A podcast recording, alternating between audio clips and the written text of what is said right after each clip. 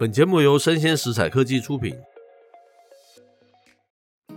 欢迎收听周末版数位趋势酱子读。我是科技大叔李学文，我是跨领域专栏作家王维轩 Vivi。今天要介绍一个比较有趣的那个话题了哈。我们挑了一则新闻，是来自于这个山西新报，它的标题叫做“汽车的荧幕是否大到无法无天了呢？”感觉好像忍受很久了，是。他开头说啊，二零一二年这个 Musk 啊决定在这个 Model S 塞进十七寸巨型触控荧幕之后啊，正式宣告这个触控荧幕军备竞赛的开始了哈。当时啊，市面上大部分车辆都没有这个所谓的触控荧幕嘛，即使啊极少数拥有这项设备的一个车款，也是非常小尺寸的荧幕哦。那我们的时间就快转到十年后的现在，是目前全世界有九十七 percent 市售的新车都配备至少一块的触控荧幕。嗯。美国市场有四分之一的新车还是配备十一寸以上的触控荧幕哦。是，那豪车的品牌啊，全部都拥有至少一片给乘客使用的触控荧幕。那科技大叔的车真的是落伍了。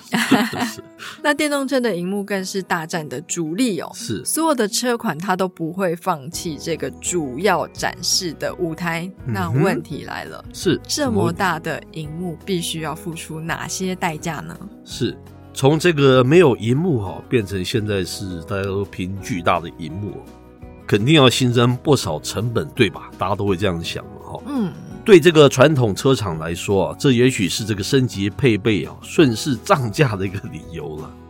但是啊，让人惊讶的是哈，巨大的触控荧幕居然是 Tesla 还有各家电动车新创节省成本的一个关键呢。好意外哦！对，那其实跟传统的车厂不同啊，嗯、电动车它一开始就没有那些传统控制装置，是，所以说它全部都可以使用电子讯号处理，从出力、制动、冷气、胎压，甚至是避震器的高低，嗯哼，它都可以用一台电脑跟触控荧幕解决哦。哦，毫无疑问的就省下了车厂非常多的成本。是，那传统车厂。当然不落人后，也试着跟上这样子的一个趋势了哈。以二零二一年福特野马为例哈，车上哈只有一块四点二寸的荧幕，但是电动版的野马则有十五点五寸荧幕，大好多，大非常多。对，那宾士电动车最大甚至于可以有一片五十六寸的整个式触控荧幕，它分为三个面板嘛哈，涵盖的几乎是整个的前座了。是，那虽然在触控荧幕刚开始登陆汽车的时候啊，嗯、有人认为说，哎，比起玩手机，控制车机的荧幕相对来说好像安全一点。哦，但是呢，随着这个荧幕越来越大嘛，嗯，这样子的安全问题似乎开始反转。是，基本上只要你的视线离开车前路况两秒钟，你的车祸风险就开始倍增了。嗯、有道理。那在犹他大学应用认知实验室的教授 David 他就指出啦，由于荧幕上的功能日渐复杂，许多车厂都推出了车内控制系统，已经突破他们实验室统计的安全底线。哇，安全系数呢，甚至只有以前的一半而已。诶，真的值得大家重视嘛？哈，嗯，为了让这个大荧幕啊不会成为危险的因子了哈，那许多车厂也设计了像是触觉回馈。语音控制或是人工智慧侦测，好避免这个驾驶分心呐、同时设法简化工作。然而我们知道这个科技越来越进步嘛，哈。那他觉得或许车内大荧幕的时代已经接近到一个最高点的了，哈。那 g a r n e r 的分析师 Mike 他就认为哦，随着自动驾驶和车上作业系统能力逐步的提升，不久的未来哦，车主可能会发现车上的萤幕。还不如手上的平板或是移动装置好用。到那个时候，汽车内装将会摆脱现在的一个科技化浪潮，荧幕会越来越缩小，甚至于消失哦。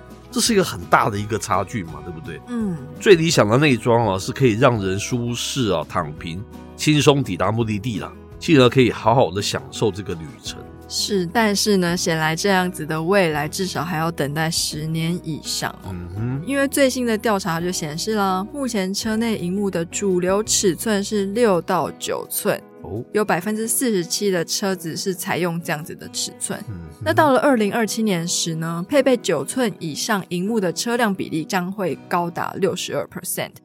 那看来，在自动驾驶时代来临之前，消费者还是要持续接受巨大闪光荧幕和一堆你用不到的应用程式占据你的视线，嗯、而这一切都是车主的选择。因为大尺寸荧幕的车款就是卖的比较好，感觉起来好像卖的好不好还是比安全重要 好像也是卖方市场哦，他们决定大尺寸，好像也没得挑选嘛，对不对？是，可是我觉得大尺寸其实反映的是一个创意疲乏的结果耶，因为其实我在二零二三年的 CES，我看到非常多的新车款嘛。嗯确实，非常多的车子，它的荧幕就是从驾驶座一直延伸、延伸、延伸到副驾驶座。是，是，但是它显示的面板的内容，我觉得好像跟我们手机上用的 App 就是差不多，顶多就是加了一些车子的，像是哎油快没啦，或者是你要系安全带一些警示的讯息。嗯，其他来说好像没有什么不一样啊，顶多就是看看电影。可是。是这就是我手机就可以看的东西啊，那为什么我要在车上看？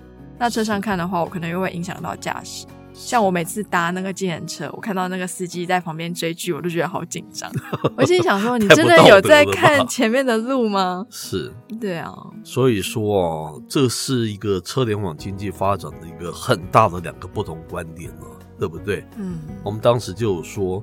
如果你只是跟现有的东西应用差不多的话，真的是拿手机平板也就解决了，嗯，对不对？你并没有因应车联网产生任何新的那个 business，特别是那个自驾了，就是你自己开车的人可以不用把手放在方向盘，可以产生非常多的那个经济。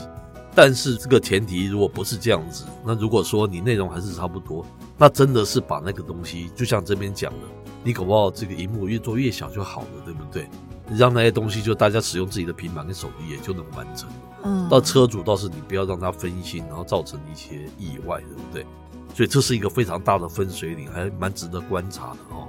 一种是那个人工智慧哈，然后这个自驾非常的成熟，那以后非常多车内一些创新情境的一些应用相关的娱乐还是各方面的一个体验。那一种就是走回那个原本的那个路，就是你车子就是舒适就好，然后这些东西都不用。这会是一个车联网经济，我觉得很大的分水岭，还蛮值得观察的，对不对？没错，我觉得还是要自驾功能先普及，然后落实之后，这些车联网的功能，我觉得才会比较有意义。是，要不然这些功能如果只是做给乘客的话，是可是像我都是一个人开车，没有乘客，那我要这些应用干什么？是，你如果只是加装了这么多的荧幕，但是其实都是老东西的话。真的感觉起来好像安全还是比较重要。我就看手机就好啦。万一那么大荧幕那边玩游戏的时候，警察经过可能会叫我停下来吧。是 是是，蛮好玩的，对不对？是。这交通人文就值得大家很细的去思考了哈。嗯。那以上内容播到这边告一段落，我是科技大叔李学文，我是跨领域专栏作家王维轩 Vivi，我们下回见喽，拜拜。